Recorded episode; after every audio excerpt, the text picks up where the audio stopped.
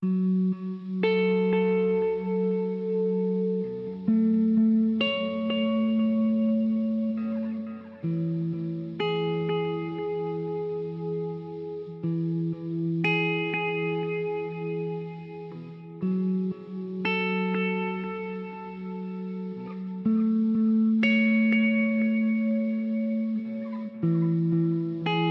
就是我们也一开始就在打的就是这个数据闭环，对，就是你可以理解为专家定义就是个 V 零，然后剩下要定义一套闭环的机制，然后要通过就是量产数据去纠正你的闭环以及补充你的闭环，呃，就纠正你的 V 零以及补充你的 V 零，然后让它变成了就 V 一到一百，这样才才是一个更好的东西。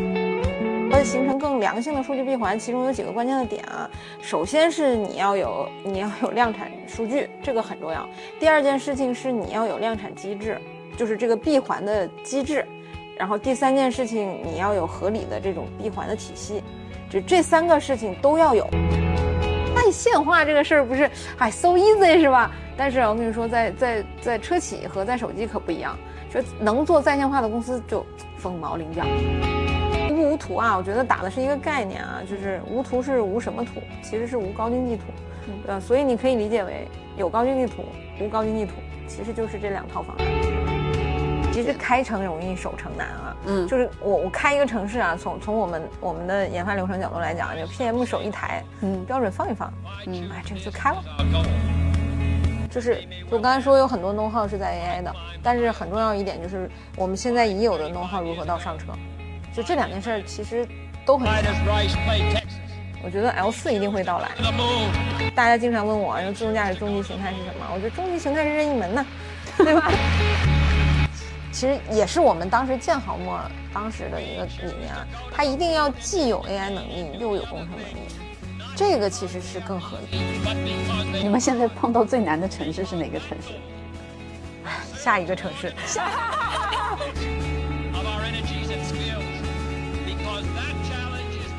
大家好，欢迎来到本期的无限不可能引擎。这次我们又接着上次自动驾驶的话题，又邀请了一个非常重量级的嘉宾，而且还是自动驾驶的女强人。欢迎一下娜姐，娜姐给大家打个招呼吧。嗯，Hello，大家好，我是蔡娜，我在豪墨智行做自动驾驶也做了小十年了，对，一直在做产品设计的工作。应该是自动驾驶领域有小十年吧，不是豪墨，豪墨这家公司对对有小十年。在自动驾驶这个领域有小十年了，大概从一一四年开始吧。哇，一四年感觉是非常早，这个是最早一批做自动驾驶的团队吗？是是是是最早的一批。嗯，就我们当时，应该行业里好多人都是通过那个宝马那个标去了解自动驾驶的。那会儿好，宝马要做自动驾驶，然后它需要各大图商给他提供高清地图，对，然后那会儿他就开了一个巨大的标，然后要求图商供图，所有的就是当时业界的图商都参与了这个活动。但虽然啊，就是我们没有中标，就是我原来那家公司没有中标，但是我们发现一个事儿啊，就是这个事儿呢，我们也能干，而且好像前途还不小，也是一个技术比较比较牛逼的点，然后也是也是比较前瞻的东西，也确实很实用，所以就变成了就那就自己做吧。我觉得好多就是参与过这个项目的公司，可能也都有这种想法，所以那个时候也孵化了一批就是早期的这种自动驾驶的人，对我们真的是从从。Level 的那那个一二三四五开始研究，然后到底是什么，然后逐渐到现在的。哇，那就是国内最早一批做自动驾驶的人，其实都是从图图商公司出来的吗？呃，也不是，就是两个方向嘛，一个是图商，一个就是就是做那些就是 L 四的，嗯，就是但但那些那那个那种在国内会比较少一些，就像原来的像 Waymo 那样的公司，但国内当时没有这样的公司，但很多。图商和图商周边的那些，其实是参与了这个项目的会比较多一些。就为什么我前一家公司会出来那么多人才，也是他们早一批会接触这个东西，会接触比较多。嗯嗯，那我有一个特别好奇的地方，那为什么你们当时就是竞标了这个项目之后，会觉得说自动驾驶这个事情你们也能做呢？对，这个也也挺有意思的啊。你看，像不管是是 Waymo 啊，还是什么，他们他们其实还有谷歌，他们。好多团队出来都是原来做街景的，然后，然后我们其实也是，原来我们那个团队也是做街景的，对，然后为为什么这些团队会出来？因为他们当时在做一件事情，跟现在的的东西会会有传承，就是叫计算机视觉。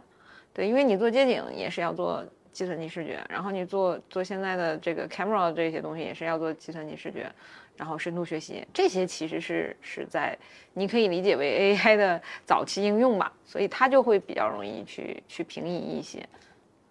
OK，那你像你现在就最早那一批团队，除了图商刚才讲的计算机视觉，大家其实都是从 AI 算法领域加上图商领域进入到这个行业的，是吗？嗯，那原来就是刚才听你的朋友说，你原来其实在在这个领域里面被称为 demo 女王，哦，就是 你曾经参与过非常非常多的 demo 项目。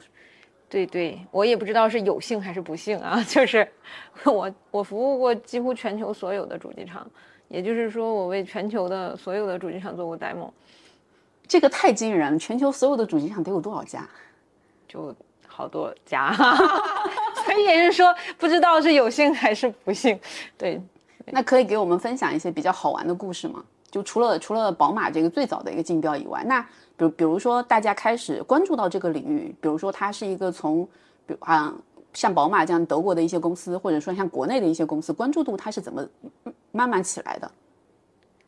对，其其实最开始就是要么就是什么参加一些什么刷榜啊，那会儿就是早期也也会什么 KT 啊，就是这些都会有。然后还有就是参加一些什么自动驾驶的比赛，这个那那会儿就是逐渐从从刷榜到参加比赛，后来再再去做一些 demo，然后参与量产，这是一个逐渐的这个这个过程。就是好多自动驾驶公司，包括主机厂，其实也也也都是在在渐进式的在做这些，在这。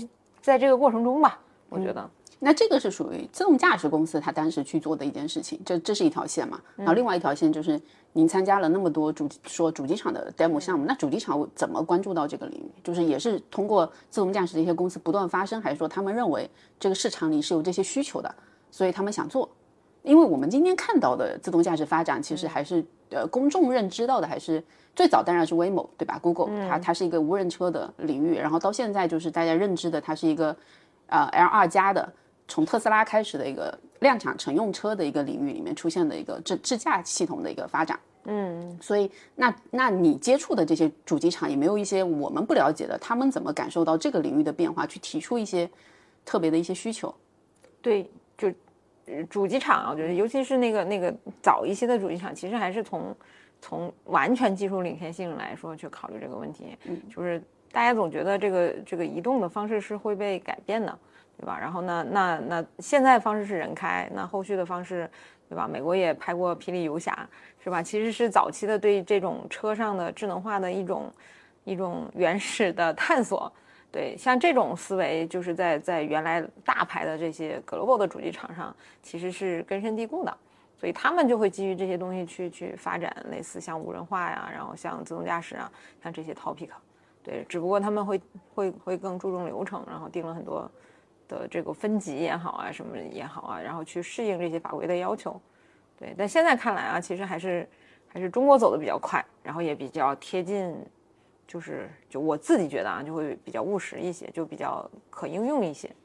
我我比较好奇这个发展过程啊，你看，其实呃，比如说就我们了解公公开资料上看到的，就是沃尔沃是最早跟 Mobile 进行合作的，嗯，这是商业化合，商业化合作的对对车企对对对。然后你你您说的就是，但之前像投标是宝马宝嗯。马这个要比沃尔沃那个早很多，嗯。但只是它没有最后没有完成商业化这个过程，它是它它都是属于在早期探索的那个那一批人那一批，现在可以叫就他做了太早了，落可能叫地先烈，嗯，对，不能叫先驱了，对，就是它特别早，然嗯。后他也跑过 demo，但是最后就没有商业化。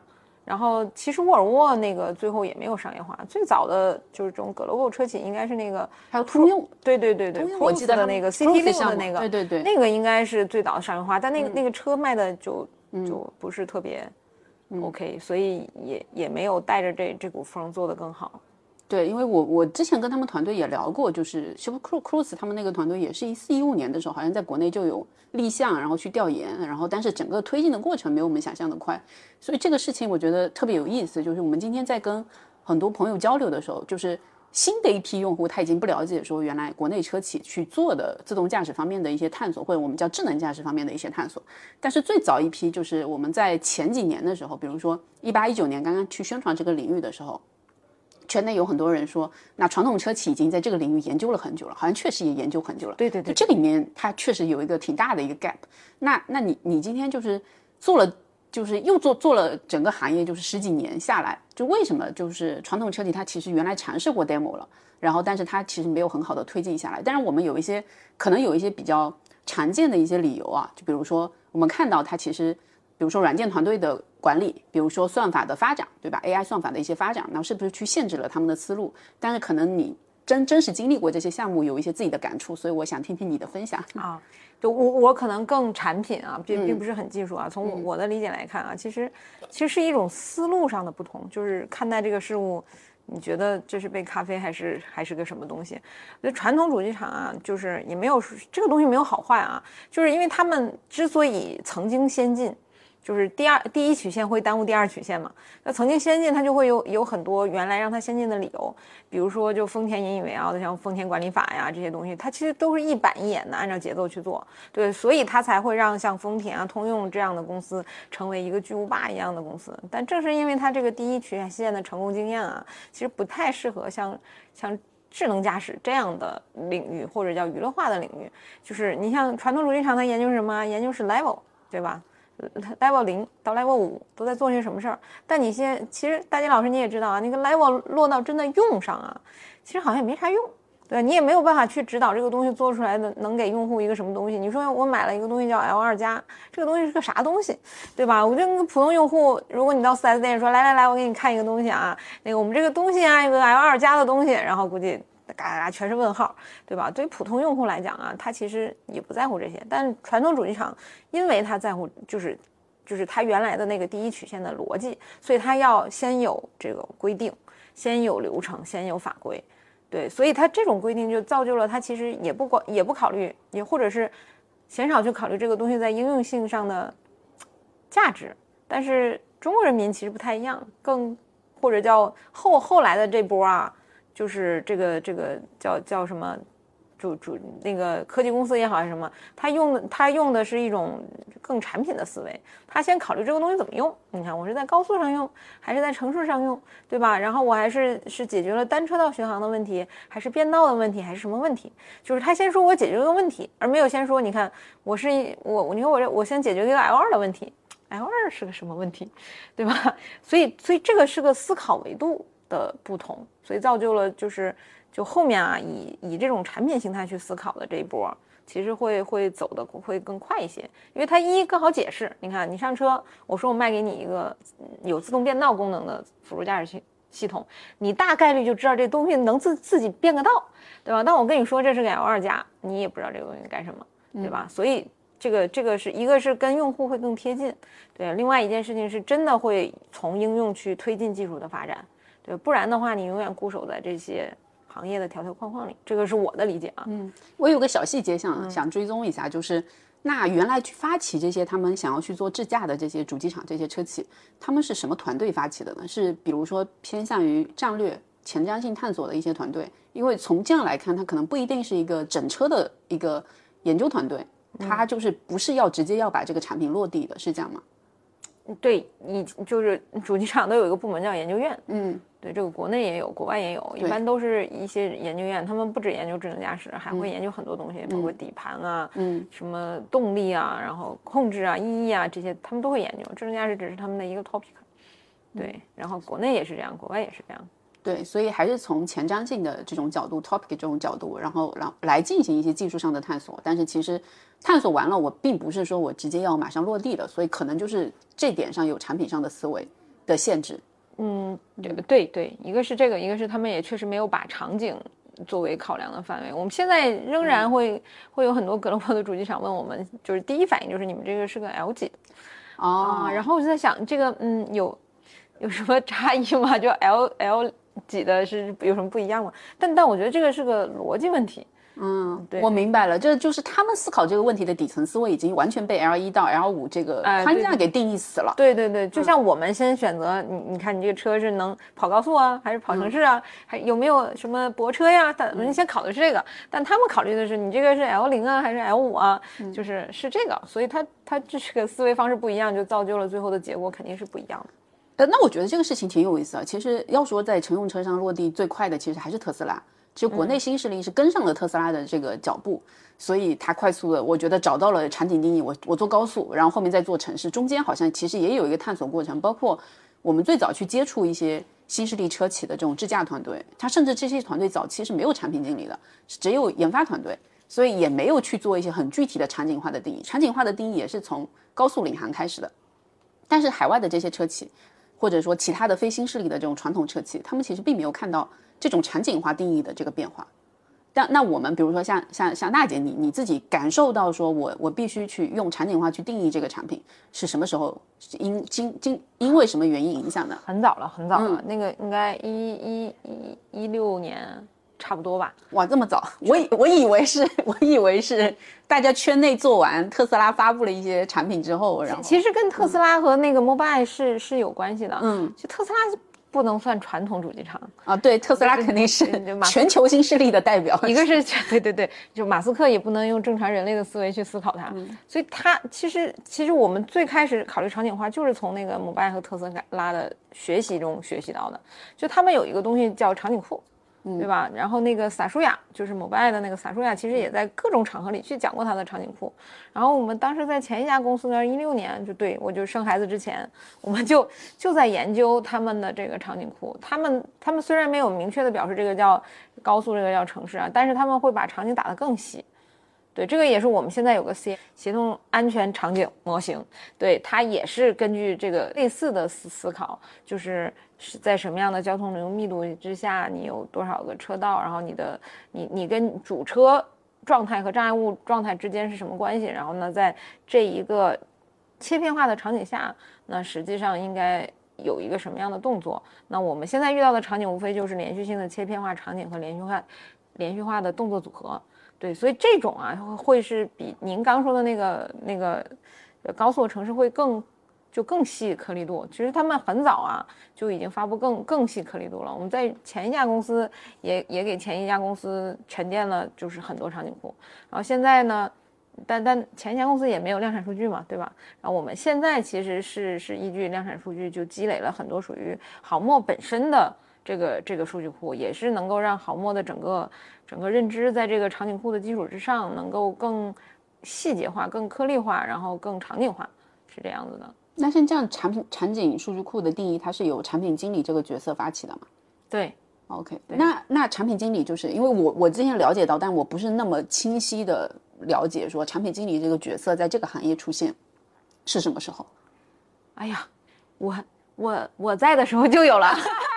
就是你一直从一四年开始就算是产品的岗位吗，我我我我就没，我好像工作就前三个月做过三个月 RD，然后就实习的时候做三个月 RD，然后最后认证我不适合做 RD，然后就就就就做了产品经理，所以我的职业生涯里就几乎每天都在做产品经理的工作。所以那会儿一四年也确实是在做产品经理，只不过那会儿在这个智驾领域做的就是先研究这些标准法规。这些事情，像 L 零到 L 五这个东西怎么定义的？什么叫脱手？什么叫拖延？那会儿研究是这个。嗯，后来发现人家像像 Mobile 啊，像像那个特斯拉有更先进的理论了，像什么场景库啊，那我们就学习这个，对吧？然后再把这个更更适合的中国化。对吧？然后后后面就除了场景之外，我会，然后再会有整个的这个这个自动驾要真正的装到车里面呢，要协同很多东西，包括这个 IVI 系统啊，然后包括这个整车呀、然后能够带给一个用户整体什么样的体验？对对对，这些都是产品经理在这些里面能做的。那当然了，就是就首先啊，如果如果你是一个纯技术的公司，也不打算推出产品呢，确实没有必要需要产品经理嘛。那 R&D 其实就更合适去做这个事儿，对，因为反正也不需要用户去用嘛，嗯，对吧？但是但是产品经理啊，其实更更擅长做的是什么样的事情呢？就是把需求做聚类，如果大吉老师我只去对接你一个人的需求，我觉得不需要产品经理，谁跟你对接就行都行，对吧？但如果有一万个甚至十万个大吉老师，那才需要这么一个职位。所以，如果只是做 demo，其实产品经理也变得很尴尬。这也是我为什么会选择换一个方向。对，但你如果做量产化的东西，你就会面对千千万万个用户，那他们的需求就是要做聚类的，那这就是就是产品经理最大的价值。对。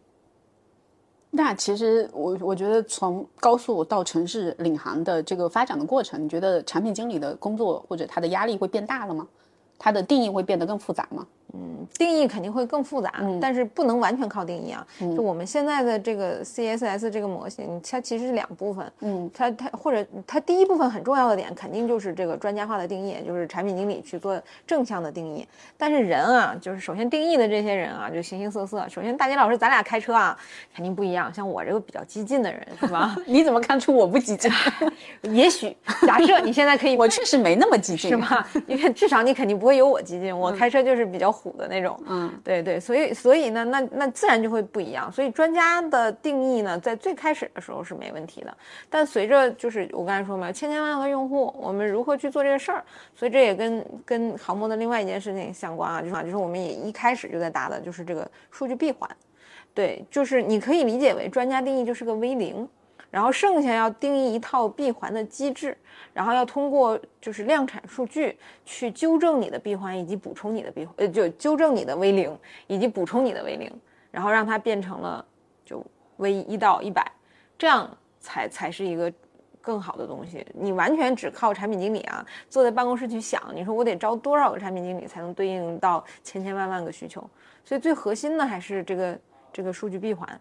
对，也是我们航墨相对来说就会就比较，比较，比较核心的东西吧。嗯，数据闭环最重要的就是有量产车。嗯，对，这个就是这是一套的。那你们现在量产车积累的数据大概是一个什么规模？我们现在整个积累的辅助驾驶行驶里程大概有七千多万公里。哦，嗯，那你觉得就是现在我们我们我们圈外啊，我觉得没有一个很明确的一个判断标准，因为今天有有一些人说。但它数据不多的时候，他说其实这个量级跟另外一个量级其实没有本质的差别。但它数据高的时候说，OK，我们这个数据量级其实是就是非常有利的，对吧？然后包括今天今年像理想这样，他去推一百个城市，他说我量产车我就是卖的更多，嗯，我月销比你更高，所以我更有优势。那那那那我们看这种数据量级之间有那么大的差异吗？就是数数据量级这个这个，对，请允许我再往前倒很多事儿。对，因为因为这里面就会有一些 gap 啊。今天我给另 另外一波人也在讲这个事儿，嗯，就首先是如何形成更良性的数据闭环，其中有几个关键的点啊。首先是你要有你要有量产数据，这个很重要。第二件事情是你要有量产机制，就是这个闭环的机制。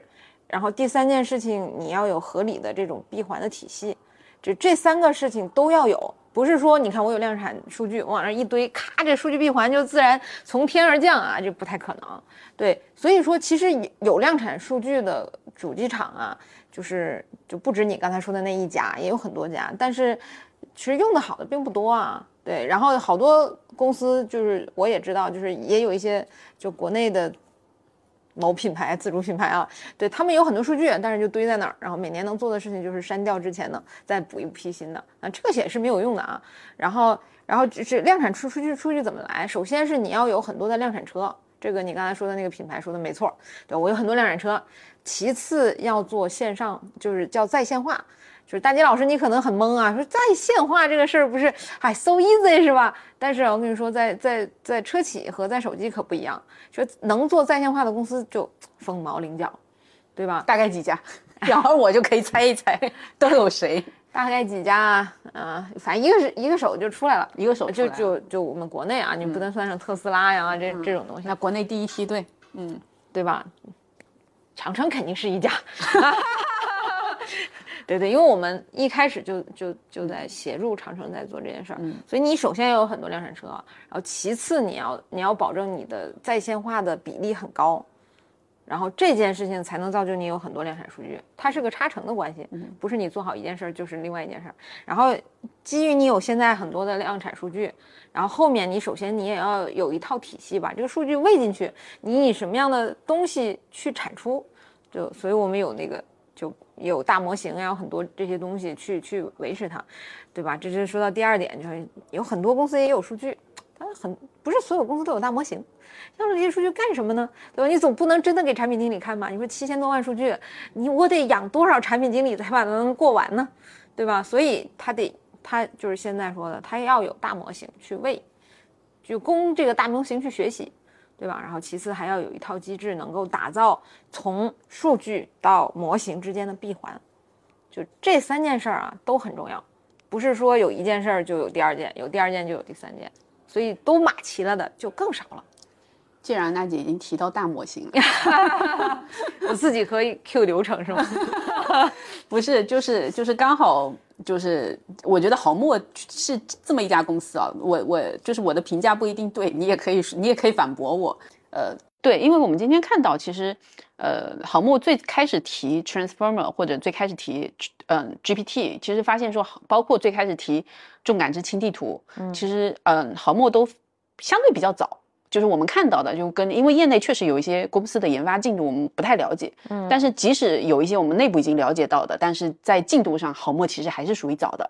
但我们今天看到就是这个理论它其实非常早，好墨可能对于这个行业有一些呃，我觉得挺好的一个认知，但是实际上好像感感觉量产的速度，我不知道我我这么理解是对的吗？嗯嗯，对。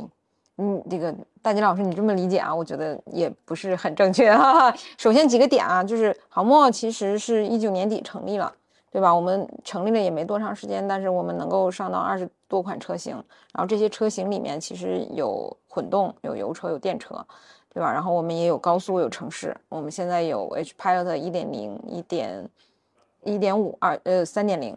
对，然后我们也有有有各种这种产品矩阵，我们后面还会推出新的产品矩阵，现在也在规划和推进的当中。所以从这个速度上来讲，我觉我相信现在没有任何一家公司可以在这么短的时间里面推出这么多的东西，所以我其实并不觉得是落后的。然后从技术本身的角度上来讲啊，就是说我们呃大概是两两年多三年之前吧，就就就就进城市。对吧？然后那会儿大家也也很早就会去体验我们的东西，对，所以所以到现在这个状态，我们也在推进城市的逐步落地，对，然后这件事情上，我们觉得，我觉得啊，我们也是很快的，只是也许，嗯，但每个每个公司的标准也不太一样，对，我刚才一一直都说，我们公司的标准其实还是要做个用品。对吧？那那做用品呢，就要刚才说的无差别的覆盖。那无差别的覆盖里面很重要的就是这个覆盖范围啊、公里数啊，然后场景啊这个角度上来讲，如果我们按照这个这个去推进的话，所以所以我们现在是也是从零到一的这个过程中，我们也也在逐渐的去理解各个城市，然后进入到一个相对来说。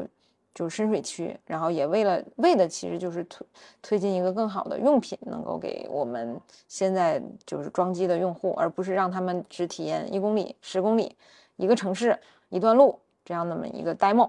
对，所以这样来说，其实我我觉得我个人觉得啊，就是如果按照这样的标准来讲，就用品的这个标准，其实我们现在的推进速度已经已经是很快的了。对，呃，三年很多产品。然后我们又能够在一个比较高标准下去推进城市的落地，对，所以这这样来说啊，就是就我觉得好墨应该是在业界里面算是算是很快了。对我我以为的点是什么？因为其实跟国内很多其实新势力车企比起来，豪墨它其实还是一个供应商。国内的很多车企它其实，当然他们也有供应商，也有更。就我们所谓的兼加引号嘛，大家今天在在批斗说要是不是有完完全全的全站自研？就其实大家当然大部分其实还是有自研团队，所以相对来说它也可能是更高效的。所以，我这边设想是不是它其实跟车企之间，包括我我新车量产的产品之间，它其实也还是有一定的关系。包括说你你你没有办法决定整车的定义。对吧？你没有办法决定主机厂它整车的定义，我到底今天这个支架我是放到一个选配的配置，还是放到一个标配的一个位置？可能这些问题，或者说工程化落地，今天我们在讲说，它肯定不完全是只有理论，还有一个工程化落地能力。包括我我今天看很多在 AI 领域的，大家在谈大模型，又说，哎，今天非汽车领域啊，今天大家在看大模型的应用，也说工程化落地很重要，不是一个纯理论的模型是重要的。所以这个事儿，它其实可能会有这些具体的问题。存在，然后我不知道你你是不是这么看的？嗯，我我我不是完全认同啊，就是因为这就是你看我的工作经历里呢其实，在航墨就并不是在这个自动驾驶领域里面最最多的年份，但却是最进步最快的这几年。就为什么啊？就是现在这个状态，如果你你只是一个供应商啊，你没有跟任何一个主机厂有更深入的关系，你是不管你的理论有多好，你的技术有多先进，你是不可能有任何量产的成果的。譬如，对吧？这个大家都能理解。所以，所以，所以就就不可否认，我之前那家公司技术上真的很牛，但是你就没有办法去去形成这个量产，更不要去。嗯，更不要说是闭环。那如作为一个产品经理，我都见不到用户数据，那你说我还有什么意义，对吧？然后那那我们选就是这这个经验告诉我啊，你一定要跟主机厂有相应的深入的绑定。然后，但是你选的时候要选择一些更明智的主机厂。我觉得长城是一个比较明智的主机厂，至少我就刚才给你举个例子啊，能把能把线上化率推成这个样子的主机厂其实并不多。首先，很多公司不相信，主机厂不相信；其次是相信了，他也没有这个魄力，因为就关联件那么多啊，这个真的要要要主机厂使用它的 power 一个一个去协调，所以这件事情啊，就这个主机厂的 power 对于像好墨这样的公司来讲，其实是一个非常正向的收益。如果他们不支持这件事，就是不可能的。对，然后再说到定义啊，其实也不是没有定义，对，其实是是一个互相影响的过程。就我们告诉主机厂什么更适合自动驾驶，然后主机厂告诉我们，如果你想做这些事儿，你应该遵循什么样的规则，对吧？因为毕竟这个车上有上百个、上千个零部件儿，然后我们想怎样就怎样啊，这个是不成规矩的。然后最后这个车肯定出不来，这也是为什么嗯很多互联网造车也出不来的一个原因，就是太天马行空了。因为这个车身上的零部件太多了，它一定要符合一定的规则和流程，然后才能够最后最后落地下去。所以，我我其实是觉得，就是好梦还蛮幸运的，就就能找到一个比较明智的，就是就主机厂，然后也比较有有先先见的决策，然后我们也可以把我们的这个最好的技术落到车上去实践这套理论。那那那你觉得你们现在的节奏达到了预期吗？还是你你你比你预期稍微慢一点点？因为感觉最近大家的动作还是都挺快的。嗯啊，我我觉得还是比较就就。如果挤一挤水分啊，我觉得，对我觉得，对我我今天出去会不会招黑？对我觉得，如果挤一挤水分啊，我觉得还是比较符合就是正常的预期和逻辑的。对，因为很多事情它其实就是就是一定会是一个先先先先松后紧的过程。就前面大家聪明人都把好做的事儿都做了，那一定都会进入深水区。那进入深水区呢，那前面的积淀就很重要。所以，所以是现在整个行业都认为这个行业现在 宣传过度了吗？嗯，我不能代表整个行业，啊，我觉得确实有人宣传过度了。嗯啊，对对对，这这个不是不是自动驾驶一个一个的问题，每个行业都有一些会会会宣传过度的。嗯嗯，对，会找很多定语。但但这里面其实也有比较吊诡的问题，就是一方面大家又觉得消费者不太为他买单，需要更多的宣传。另外一方面，大家在宣传的时候就想要拼命努力的展示自己，然后展示的时候呢，又又容易被吐槽。其实这家圈子是一个特别特别小的一个圈子，对吧？我觉得其实核心的就那么几家公司，所以其实，在宣传上面都是这几家公司之间在互相斗来斗去，某种程度上是，嗯，对对对对对。所以所以其实这个这个事儿啊，我其实我我我个人还是还是比较比较赞成适当的宣传的，嗯，因为这个智驾啊，其实。嗯，起来的年头不多，嗯，它其实还是要通过合理的宣传，是让更多的人去了解的，嗯，就是像你回归早些年，对吧？你是连语音都不是很容易被大众接受，但是随着这种宣传这种热度，其实现在就没有没有语音，是不是上车都挺费劲的？对，所以这个这个这个东西我不反对，就是合理的宣传，我觉得是有助于这个行业的发展的，但是就是整体的大规模的的。的就是无边的宣传啊，我觉得就不注意行业，因为泡沫总是要破的嘛。那那我们讲讲回地图这个事情，那你们怎么看地图的？就我个人觉得啊，其实现在就是也有说无图的啊，其实是是是无不无图啊，我觉得打的是一个概念啊，就是无图是无什么图，其实是无高精地图，对吧？所以你可以理解为有高精地图，无高精地图。其实就是这两套方案。然后无高精地图里面，大家差异化就是你用的元素是多还是少啊？我是一个还是十个？但你说你完全不需要高精地图，我觉得这个这个这不太可能啊！你还叫叫一个导航辅助产品，然后你最最起码你要用个 SD 吧，就是你要用导航吧？那导航那个也是个图呀，你不能说你说我没有我就猜你去哪儿，叫猜你人家淘宝有猜你喜欢，我就猜你去哪儿，这个这个不太可能。所以所以我觉得啊，这个。智驾的合理领域现在就是用高精地图的方案，非高精地图的方案。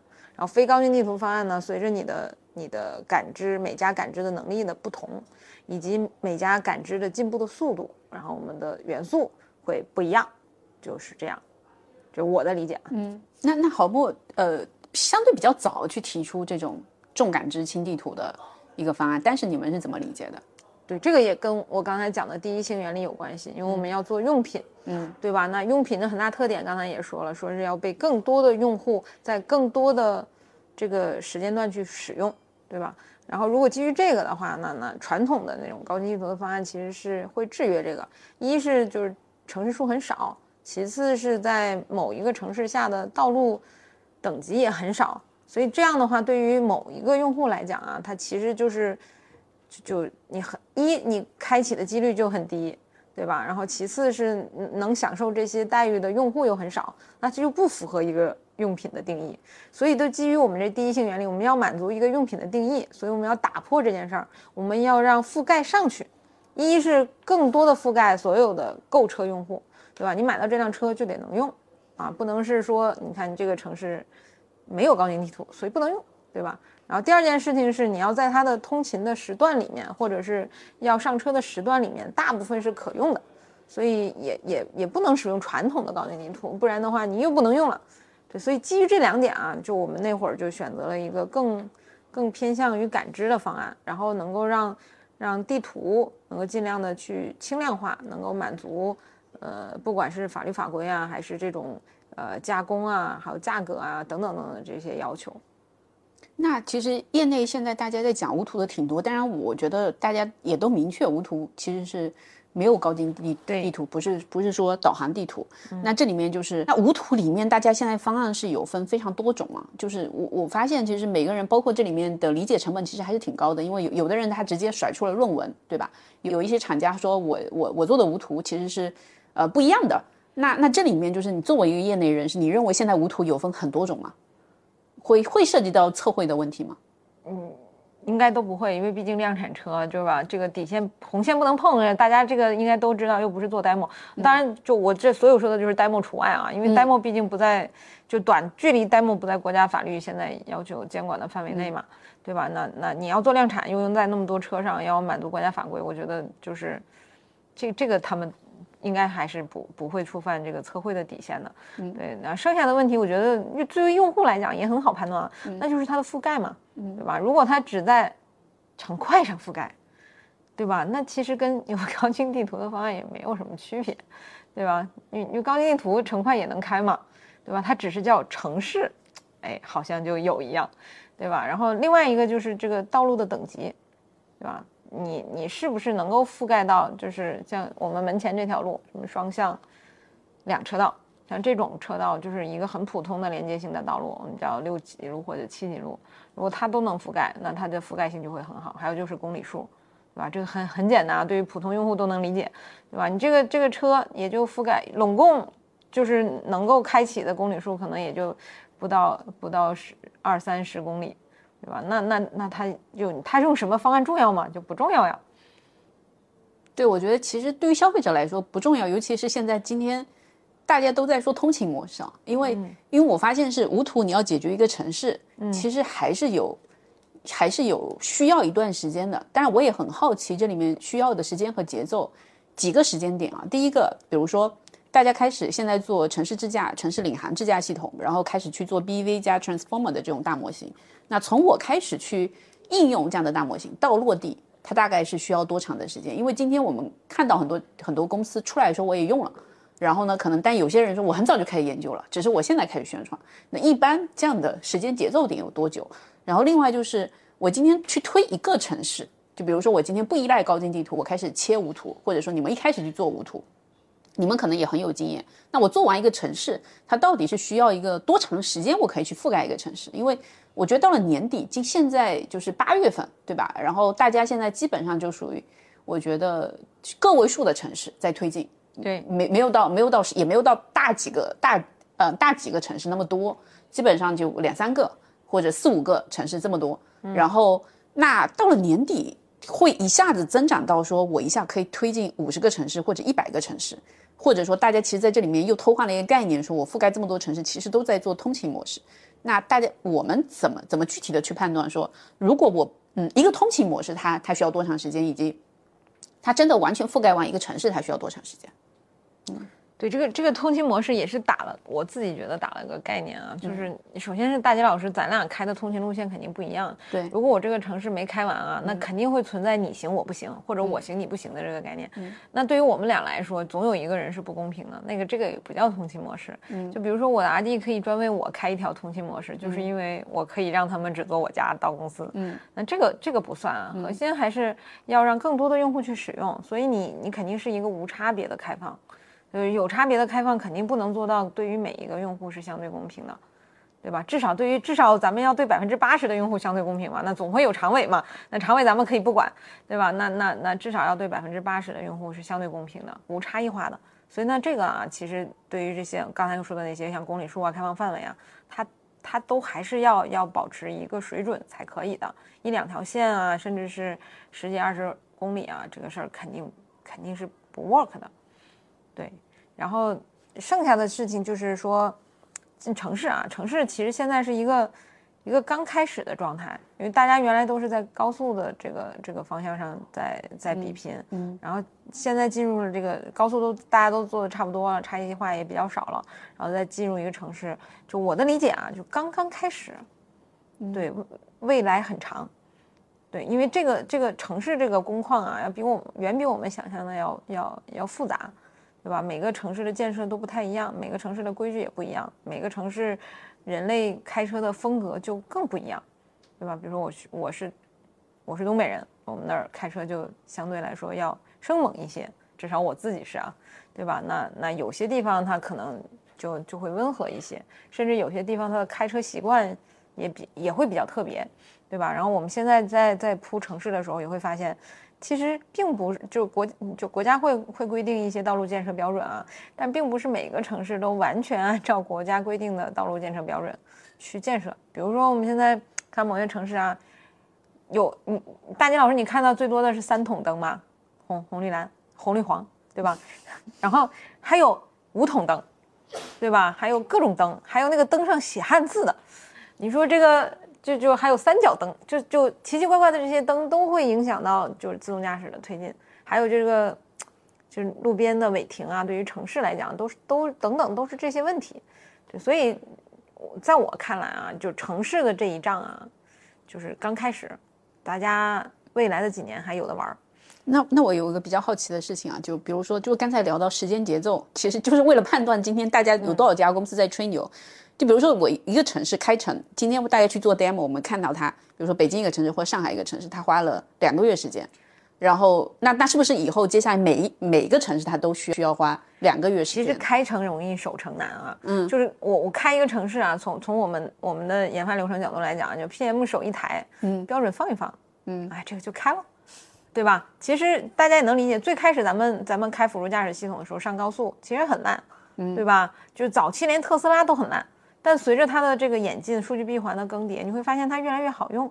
我我所谓的就是这个时间会很长啊。大家刚开始啊，不是说我开一个城市到一百个城市，就数量不是问题，而是这个数量下的质量其实才是问题。嗯，所以也许从城市数上来啊，大家可能都是 OK 的，嗯，对吧？反正堆一堆，每个每每一家都有 PM，手一抖。城市数就上去了，但实际上真的到可用的状态啊，或者是叫更高效的可用状态下，其实大家还还都有一拼。其实这个跟高速是一样的逻辑啊，这个就连特斯拉都要经历那么长的时间。其实它城市高速或者也都早开了，但是它稳定在一个状态下，它就要花一定时间。其实城市数也是，我们也许很快就会开一百个城市，甚至更多，对吧？大家可能都是这样子的，但是我们要把这些城市能够。呃，完全的跟现在的人价更好的去配合，甚至是能够真正做到释放精力，做到一个更好的 MPI，这些啊，我觉得是后面探索的更长的路径。呃，那我还是依然我我我好奇的一个事情就是。刚才讲时间节奏嘛，就是我我今天开城容易，但是大家开城还是有一个常规的时间，比如我开一个城市，我花一个月、两个月、三个月，或者说一一两个月还是要的，一两个月是要的。然后并不会因为说我今天开了十个城市、二十个城市的时候，我一百个城市就会更快，而是我每一个城市可能都要一到两个月。如果满足一样的标准的话啊，那不会，那那不会，那不会，就是那会迭代快很多少？会，嗯。它它是一个越来越快的过程，OK，嗯，对，甚至到最后啊，就是它是有可能做到就是突然全开，嗯，对，因为它也是随着数据的积累，随着这些 know how，因为对做到长尾其实大家都差不多了，嗯，对，所以前面那几个城市是最难的，因为我们对这个世界，这个小孩学习一样，对吧？就是幼儿园其实你会发现三年也没学啥，对吧？等等上大学，一节课学的都可能比幼儿园一年学的还多，对，这个逻辑就会很像，就我们。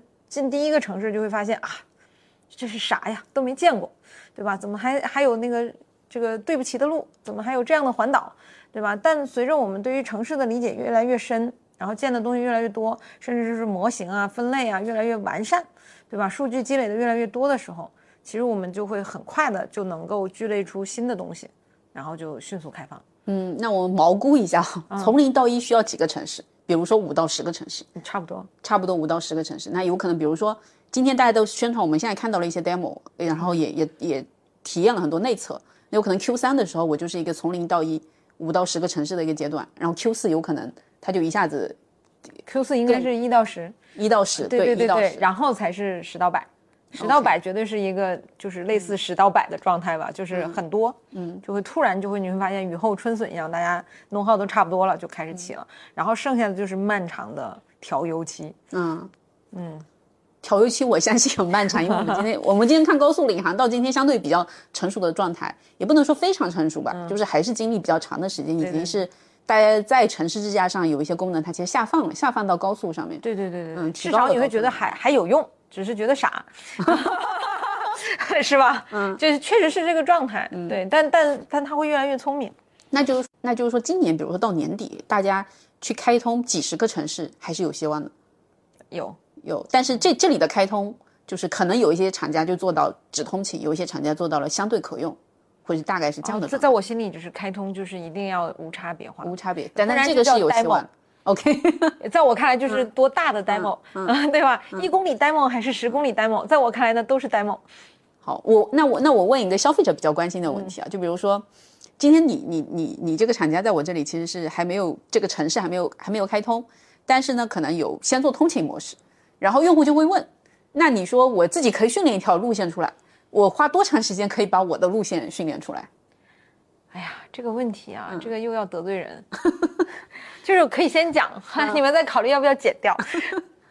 就你你想啊，就我们原来之前做 AVP，对吧？也有叫记泊车，对吧？那个，然后在在停车场这种环境里面，限定场景下，大家也都知道，记泊车现在做到两公里都很牛了，嗯，是吧？那咱们做一个理论推演啊，那泊车这个场景里，工况 ODD 都来说简单。对吧？然后交通参与者又又比较相对来说要又比较稳定的情况下，大家做了这么多年，就只能做两公里，就为什么啊？突然之间，在一个如此之复杂工况下，我就能做十几公里？我只是想不通啊，但也也可能是我自己的问题，对吧？它它是一个逻辑类比的问题，所以我是觉得啊，就是不是说就没有用啊？关键是这个 ODD 能维持多长时间，以及真正的是不是？我只为了记忆而记忆，这个事情很重要。就能不能够真的在通勤里面去解决核心的通勤问题？我在这个通勤路段里百分之多少能够让我更多的去释放出来？至少能够让我输入个腾讯会议吧，对吧？至少能够让我把那个 PPT 放大了，我仔细看那一个 topic 吧。我觉得做到这个事情才是我觉得是通勤的相对来说比较呃起步的一个一个一个状态吧。嗯，对，所以，我个人啊，那做到这个状态需要多长时间？它其实首先还是需要这个城市基础可用，然后再训练自己的路线。就但是这个城市如果对不具备基础可用的条件下，你其实学习，我只靠同情是没有用的。对我，对，嗯从一个 PM 来看啊，但也许 RD 们可能不这么认为，对吧？就是 那那对，那所以其实我们以我以为 CEO 们不这么认为。这个时候就不要把高层卷进来，就是我们在下面厮杀就好了。对我就 PM 就觉得就基础理论推演是不合常规理论的。如果是通就是开放道路的通行路线，十公里就这么快容易能学习到了，AVP 早就上天了。嗯，那老师你觉得呢？这锅要先甩出去。我用实践 看看看实用实践来证明到底哪家体验好。对对对，这个这个这对这个体验是这样的。因为因为确实，因为刚才你提到了一些点嘛，我觉得因为这里这个行业其实还有很多未知的领域，包括刚才提到了红绿灯，对吧？今天大家已经做红绿灯的端到端模型了，或者说考虑整个领域的端到端了。我觉得端到端又是一个挺大的一个黑洞，就是我们今天去理解它，觉得说它没有像规则一样可以去可以去那么好的 debug，所以呃，所以这个事情我觉得我也是在学习的过程，就是我可能有一些判断，但是我也不觉得我自己的判断是对的。这就是这就是今天今天交流的原因嘛，嗯，对对对，这个这个也是我觉得这个领域最好玩的点，就是、就但凡这个领域一眼就被看透，我觉得也不需要这么多人投入这么多的精力。就端到端是一个 很神奇的 topic，我们在在漫长的，至少在我职业的漫长生涯里面，就会对它一直存一直存在，对吧？存在，很早就出现了，嗯。认可、否定、认可、否定、认可、否定，嗯，就是就是在我的职业生涯里，反正嗯就是经历这条技术路线被这样的就反复、反复嗯再反复。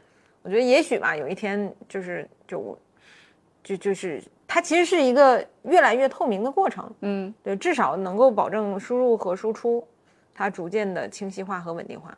嗯嗯那那你你看这些理论 否定又再生的过程，你是什么感受？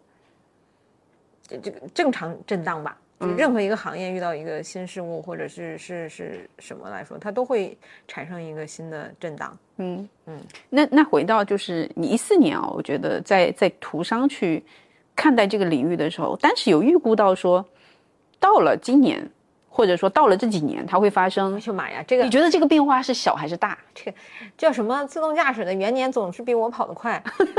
元年已经对就是已经提了好多年，了所？以说嘛，我我最开始做这个事儿的时候，大家说二零二零年是自动驾驶元年，然后我就想说，哎呀，都都一几年了，一一五年、一六年了，我再跑五年，哎，可以可以可以啊，职业黄金期里可以遇到，然后就发现等我到二零二零年的时候，哇，原点变成二五年了，然后。所以所以就是它其实比你预期的速度要慢很多。嗯嗯，其实也也没有，就我觉得这这个事情啊，就是怎么说，咱们看跟什么比啊？就是我是觉得原来当时我其实就不太信那个二零二零年啊，啊，就是太快了，有有过过分的快了。对，举个例子啊，我我就原来做就飞机的自动驾驶系统，对吧？那、嗯那它其实，在如此简单的工况下，也需要那么多优秀的工程师投入那么多年，对吧？那那我们换到这个这个就是这种到车辆的辅助驾驶系统，对吧？那你其实也是需要一个过程的。那你说你的工程师可能更优秀，对吧？或者地面更容易做实验等等这些东西加加在一起啊，它也是需要一个过程的。所以你看飞机自动驾驶系统做了多少年？你说你突然五年就能搞得定，哎，我是觉得不太现实。对，所以我觉得现在大家应该是更，你看没也没人说元年了，我觉得大家回归理性和现实了有，我今天还在讲城市领、城市智驾啊。元年。所以所以现在元年是哪一年？今今年呀，今年大家都在城市大战啊，嗯，今年是原点，我比较信今。年是原点，这我是觉得现实一点是今年是原点，嗯，呃，或者不叫去年，去年前年是原点吧，就是大家现在还在还在慢慢的摸索。我觉得元元年是个什么概念？是爆发的那一年嘛？爆爆发其实是爆发了，我觉得成熟还需要一段时间。因为回到回到一四年，我觉得很多人是看不清的，就是这个行业有很多人选了 Rob Taxi 这个队伍，然后最终就是 我们讲量产的这个乘用车这这条路线，它其实又跑出来了。所以那那当初其实嗯，大家看到或者说你现在去判断，你觉得呃它最终会跑向一个 L 四的一个状态吗？或者说 L 四大大概会在什么时候到来？内部你们内部有这样的判断？我们内部没有这个判断，因为就原来我们那个好多人都是从从原来做量产项目里面一起出来的嘛。嗯，我们之所以选了这条线，就是觉得这个会更快。对，就是不是说 L 四不可能啊，只是就是人都是自私的嘛。我是觉得我的职业黄金期有限，我觉得 L 四一定会到来，肯定不是在我的职业黄金期，所以就我不想成为万古枯。所以你一开始觉得说量产这条路线，它其实可能更接地气一些，嗯，就会更快吧，也更现实一些。就还是就我我这个人喜欢就是就是这种逻辑推演嘛，嗯，我就是说，还说飞机自动驾驶做做这么多年就是 L 三，商业化也也没差，你也觉得挺好，对吧？那为什么到陆地上跑起来更复杂的这个环境里面，对吧？它就可以比就是一下子 L 四。我觉得在我看来，就像刚才说说另外一个 topic 一样，在我看来，我我我无法告诉我自己这个路径是可以突变的，对，所以我是觉得将来会不会一定会，就像我觉得大家经常问我，说自动驾驶终极形态是什么？我觉得终极形态是任意门呢，对吧？就终极嘛，对吧？但实际上你通过通往任意门的路路程就会很远，端到端啊，对对对对，你其实也是一种任意门嘛，端到端不可理解嘛，一拉门就是了嘛，对吧？但但你说。这个路会不会很长？一定会很长，对吧？所以我是觉得，就是就在我的职业黄金期里，我觉得我可能会会会会很难看到了。就是也许我的后辈们 你的黄金期，你你你你的预估是多少年？嗯，二十年、二十年、十五年？至至少是，我觉得至少是十年吧。嗯嗯，这个让技术更成熟，更能够在环境里面，然后。然后再还要还他还要肩负除了就刚才说了嘛，从技术到产品，现在连这条路都没打通，还要从产品到商品，你还要打通商业模型，U E 要要要为正，甚至为大，你才能成为商品，然后再成为用品，你要被更多的人去使用，所以这个 L 四的路还很长，对吧？至少至少这个量产的这条路啊，我们是能够突破从技术到产品。对吧？已经有有产品了，那产从产品到商品呢？现在很多公司也赚钱了。然后现在更重要的事情，让让这个商品能够变成用品。至少我们现在已经已经到了最后这个阶段了。那商品到用品嘛？对对对对对。然后，但是 L 四我觉得还在技术到产品的这个阶段。嗯。所以它不是说不能成功，而是还需要更多的人付出更多的青春去推助它成功。那今天大家是不是其实我觉得早几年？我们特别喜欢谈终局，因为这件事情离我们太远了，所以大家就会聊很多概念和理论，嗯，然后天天展望未来，然后等到 未未来一步步走到面前的时候，是不是今天大家在做，呃，乘用车的这个量产的时候，然后包括推城市智驾的时候，其实已经不再不太在乎去谈 L 四到底来不来了，因为但它它已经变成了一种产品化的包装，比如说城市领航的智驾功能，然后它可用或者不可用。然后它到底是 L 四或者不是 L 四，是不是不太重要？我觉得还是要看嗯这个东西啊，就是长线一定要有人研究，嗯，对吧？就像我们就是在做普通的生意，有人在在在做相对论，嗯，其实是一个概念，就是你越长线的东西，越越要有一些有耐心的人，有有潜伏心的人，就逐渐的去探索未来。嗯，这件事情我非常赞同，但是就不要拿商业化的这个这个枷锁去禁锢一个更需要长线的东西。嗯，这这个是我的核心理论啊。嗯，那一定要分好，这一趴是要做商业化的，对吧？这一趴是要为未来发展助力的，对。所以我觉得 L 四它其实是因为它它离商业化还很远，它其实是一个更更长远的技术探索的路，所以应该给 L 四更多的空间和喘息的余地，让它只做这一件事儿。嗯，对，让然后让让有一天我们可以在未来重逢，对吧？然后我们呢，就是因为已经到了最后的那个阶段了，可以到用品的阶段，可以。可以更赚钱，那就让让产就是这个产品商品化的事情留留在这一趴，对，然后去去这样迭代，我觉得更更适合一个技术演进的路线，这是我的认为。从一个产品经理的角度上来看，嗯，那那我还有一个比较好奇的点啊，就是因为现在其实我们看，呃，第一梯队有一些车企，大家推了城市智驾功能，包括高速，就大家的能力在慢慢的跟上，因为供应商的能力其实也慢慢在变强。那最终其实呃，智驾能力它会趋同吗？就是大家会慢慢慢慢，它变成了一个，就是这个行业的一种标配，或者是就是，当然它如果我觉得前提肯定是需要用户买单，用户买单，但纯技术能力上面，比如说我们现在看大家的能力差异，可能说我的节奏差半年，我的节奏差一年，然后我我我从中间产生的一些宣传上的一些冲突点都在于说，我要卡位卡的比你宣传的更早，半年一次来显示我的地位其实更高。那那再往后，就是因为我觉得它放在一个更长的时间线上，你快一年或者快半年，其实并不是特别重要。那那以后大家技术会逐渐就是更拉平嘛，就是差差异会缩小嘛。就从功能上啊，一定会是趋同和和和缩小的过程。这就像咱们看高速啊，也是这样子的。就最开始特斯拉推出来的时候，Mobile 推出来说哇，好惊艳，但是不好用，嗯，对吧？然后后来就会发现很多人跟上，然后这个东西在在中国人民辛勤的内卷之下，会越做越好，越做越好，越做越好。然后现在你可以看啊，就是就是大吉老师，你已经很难分得出来一 V 五 R 做的高速和五 V 五 R 做的高速到底有什么区别，其实几乎也没什么区别，对吧？这个就是一个产品化的趋同，但是它也许技术选择了不同的路径，对吧？然后，但是它到一定的就空间极限之后，这个产品给予的这些空间局限之后，它实际上就就很难突破了。所以大家又进入了城市，因为它的它的产品天花板更高，嗯，它的位置更多，所以这些就城市能力有可能趋同，但是在这中间大家打架可以打好好多年，好多年，慢慢打十年吗？十年不至于，对五年。对对对对，这些空间还是有的。我觉得五年之后就会更逐渐趋同。对，现在说城市辅助驾驶成熟这件事情啊，我觉得就是还还是要展望一下未来。嗯，对对对，就是还是太早了，大家还是在原点，就我们在在努力的去探索。这就像早些回到前面那几年，也许我们在城市辅助驾驶啊，也许大金老师，我们再过两年再讨论这个 topic，就会发现，就像我一四年还在研究 L 零到 L 五，就就也许我现在所有的言论都会变得很可笑。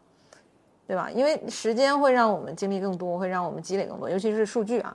就我们随着量，就是这个量产数据的积累，对吧？我们对于城市的 know how 工况也好啊，然后让让车如何融融入这个环境也好啊，对对。所以那个时候再来看，我觉得现在真的就是在我理解的原，嗯，至少从产品化上是啊，也也许技术还就已经积累了很久，所以它才能够进入产品化的过程。那在这个期间的普及，它是跟着，因为现在其实越来越多的主机厂，它选择自研，自研团队越来越多了。就我们看到传统的这些自主品牌啊什么，它慢慢选择自研。然后，呃，一些还有一些传统车企，它选了一些供应商合作。那这里面有可能出现，呃，其实也已经出现了一些头部的一些供应商。那你觉得，其实在这个过程中，大家可能会齐头并进，就是是不是车企还有供应商的这种合作的模式，它其实是会一直存在？因为，因为我们看到，就是国内其实也有一个问题点，就是自动驾驶行业其实本身它人人才并没有那么的多。嗯，对。当然，现在的人才也出现了一个，我觉得往工程化转转转需求的转移，就是不是一个完全的去看 AI AI 算法领域，因为 AI 算法领域感觉大家感知上到了一个点，它其实对吧？就是很多算法上的人才，我觉得我已经到了这个阶段，就像是 AK 至于特斯拉一样，我这个阶段我已经完成，我可以走了，所以你们就慢慢去做工程化落地吧。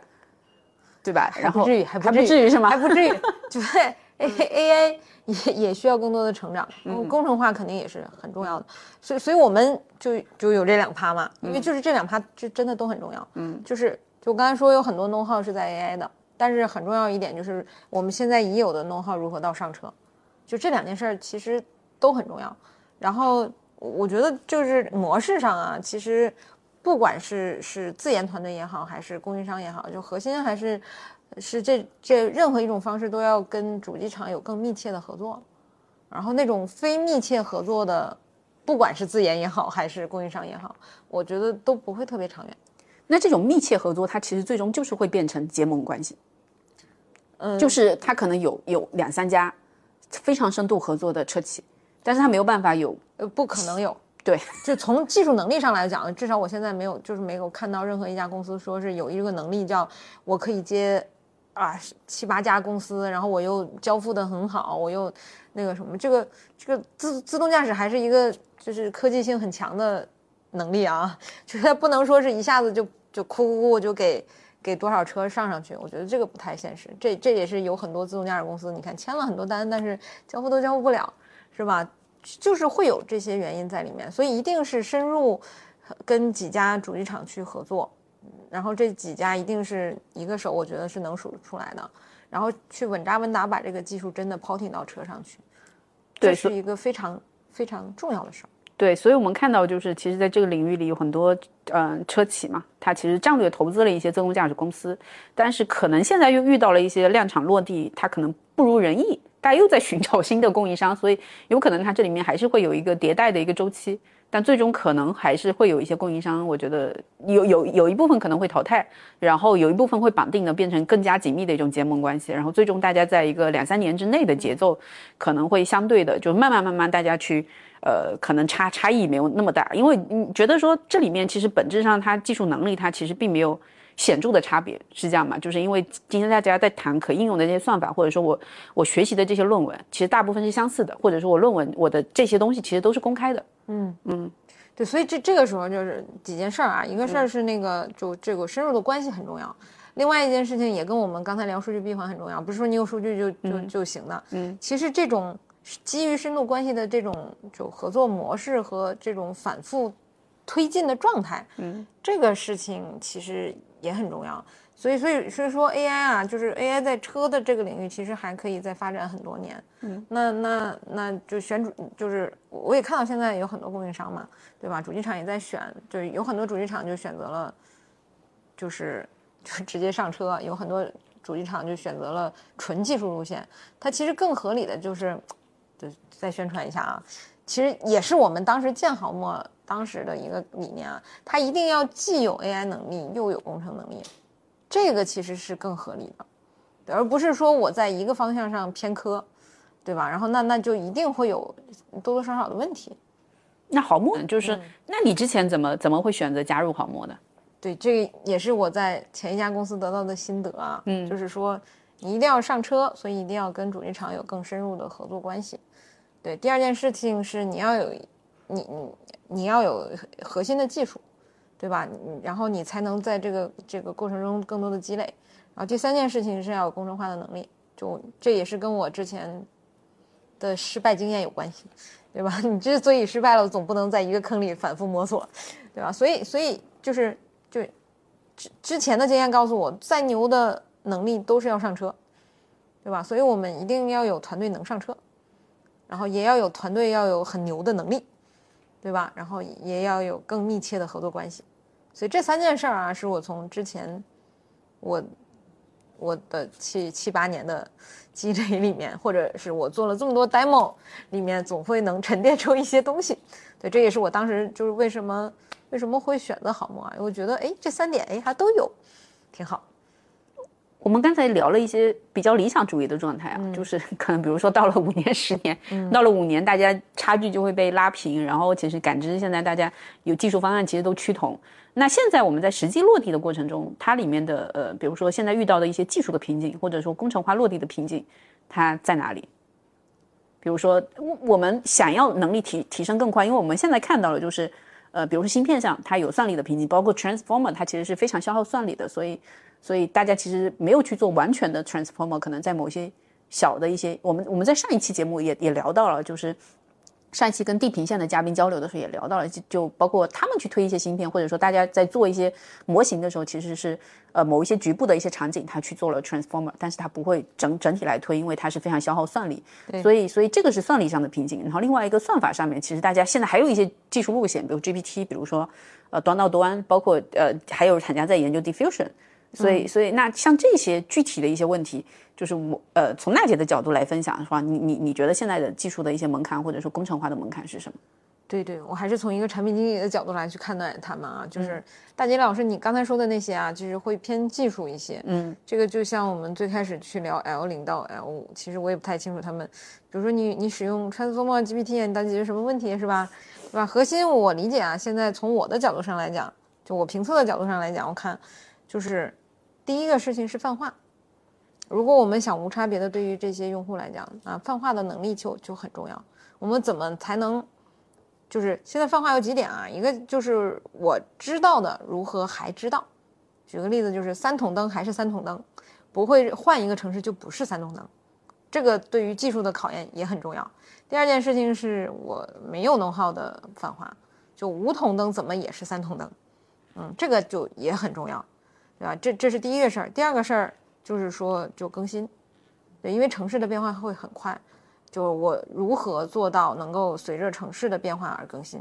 这也是之前有很多什么推推什么动态地图啊，然后这个很在很多在做的事情，对吧？那城市迅速现在现在现在国家建设这么快，对吧？我随着这个事情去做，对这个技术上，也许有人用 Transformer，也许有人做 GPT，但是我我理解在这个点上还没有达到很好的突破。然后第三个事情，对，然后就是嗯。很重要的，也也也很重要的一个点啊，就是说，当我们我们做好这个这个泛化之后，然后再再做好这个这个更新之后，对，然后我们怎么怎么才能在更多的平台上去推进？对，因为现在看这芯片的变化也很快啊，这个格局也也很大。从一个产品经理的角度上来讲啊，你始终绑着一块芯片或者一类。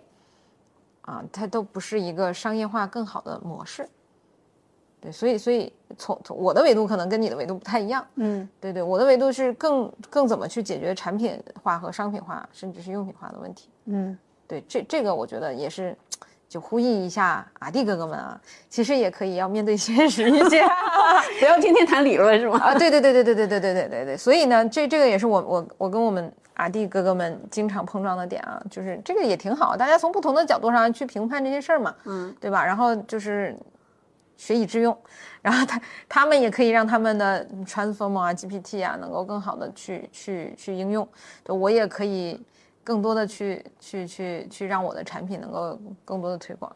那我们谈那个具体碰到的问题，我觉得产品就是你们其实也也推推了一段时间，其实。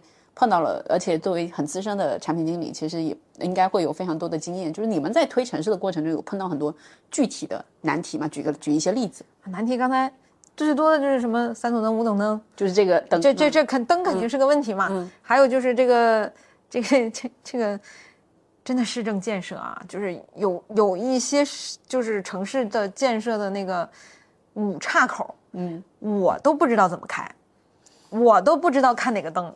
我也不知道为什么要建成这个样子，这是为了考验自动驾驶的能力吗？对吧？这个这个这个确实就就就很难。还有就第一个就是就是这个 know how 问题啊，第二个就是这个这个市政建设的不规范，还有就是城市里面这个这个车道线啊，刷一遍再刷一遍再刷一遍，对吧？这些都是困难。还有我觉得对于自动驾驶来说最难的一个点，或者是叫后面都需要解决的点，就是这个。这个动态交通参与者的融合，这个就很重要，也是很困难的。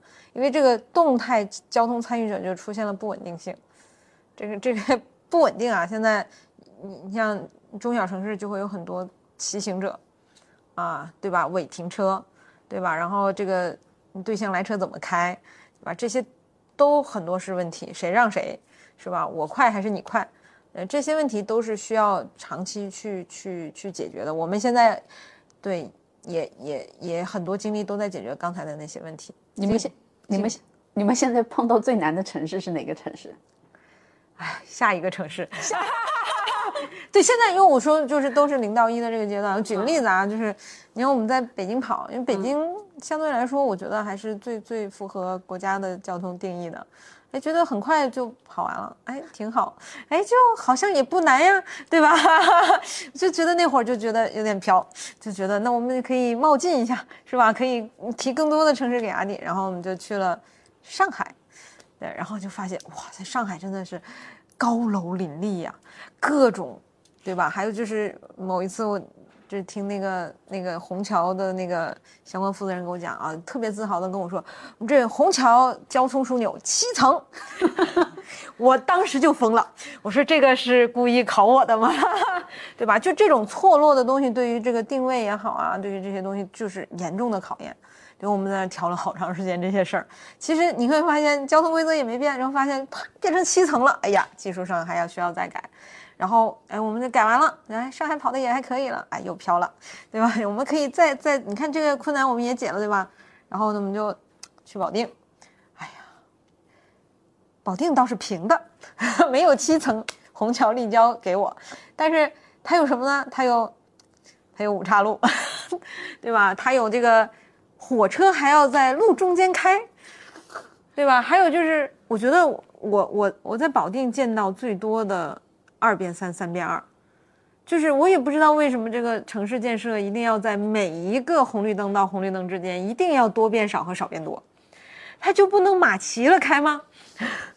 哎，不能，对吧？所以所以就是，然后我们也开了其他城市，像我们进成都啊，进其他城市啊，也会有各种问题。所以我们觉得最难的应该就是下一个，因为之前的问题都都有弄号都解掉了，然后就换到下一个，就发现哎，真的就是不一样，对吧？还有些城市的路啊，真的很窄啊，就是国家规定的那些这这个这个宽度，它真的就是贴着边来呀。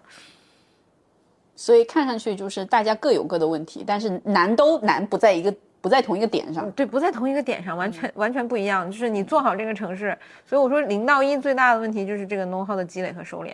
嗯，对对，就就就就你就很难去去去想说这个城市跟那个城市完全一样，对吧？以前我们跟阿弟说说我们把完全一样的 ODD 全部开放，然后就就就我们第一波摸摸排了之后就发现啊。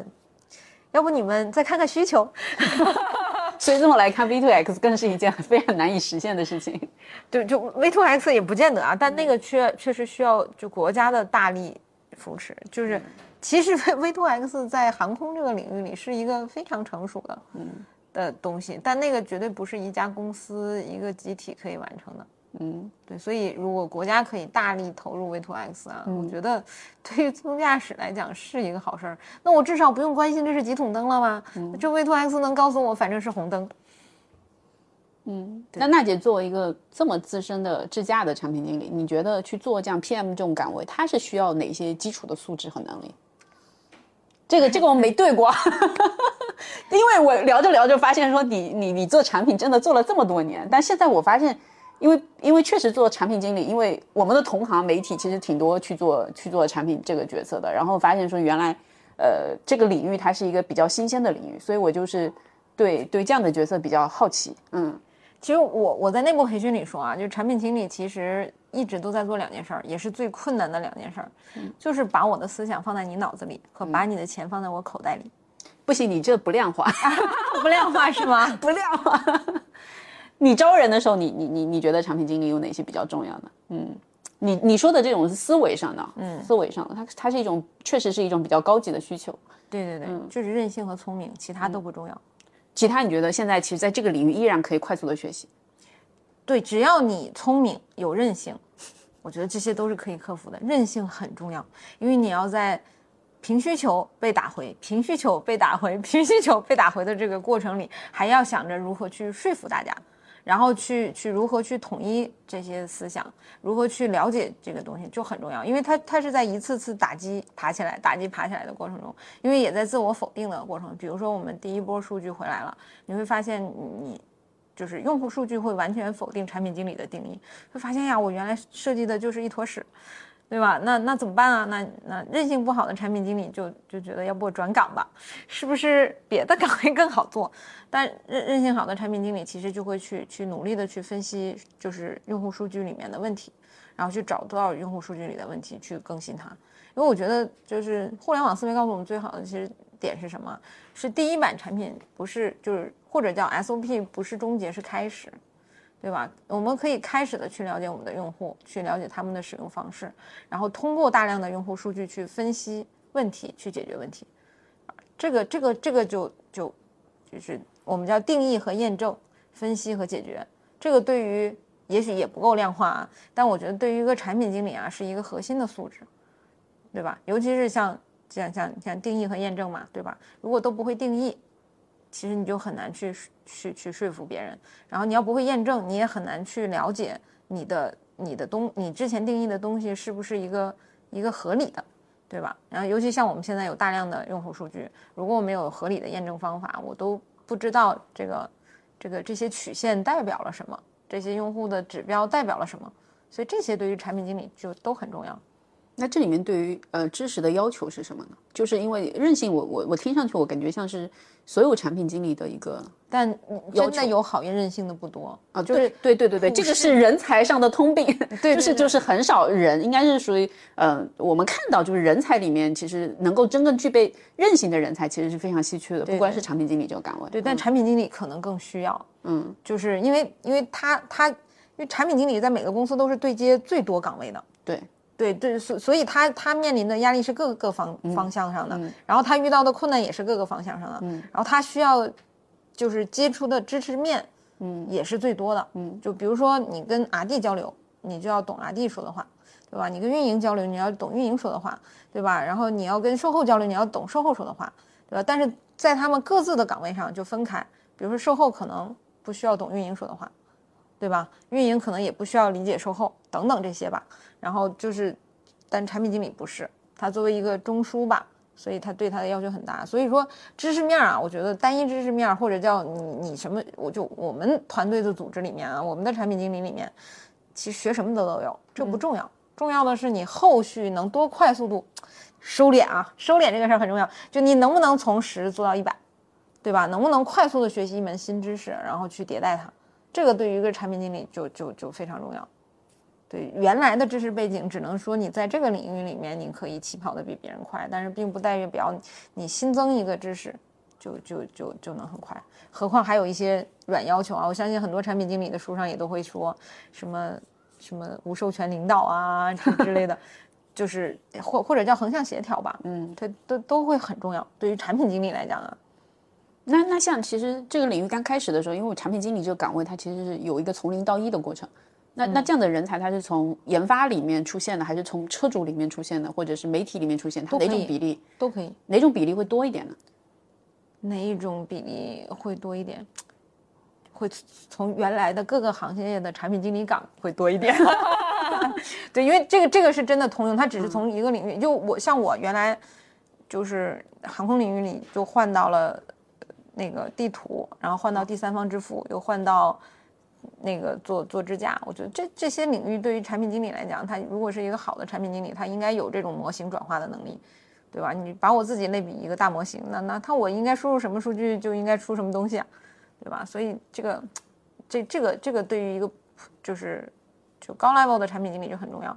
那那入门的产品经理就要守住自己的领域，就像我一开始也会守住我自己的领域。然后在这个领域里面把我的小模型训练好，对，这这个就很重要，所以要深耕一些一些一些垂类领域去做嘛。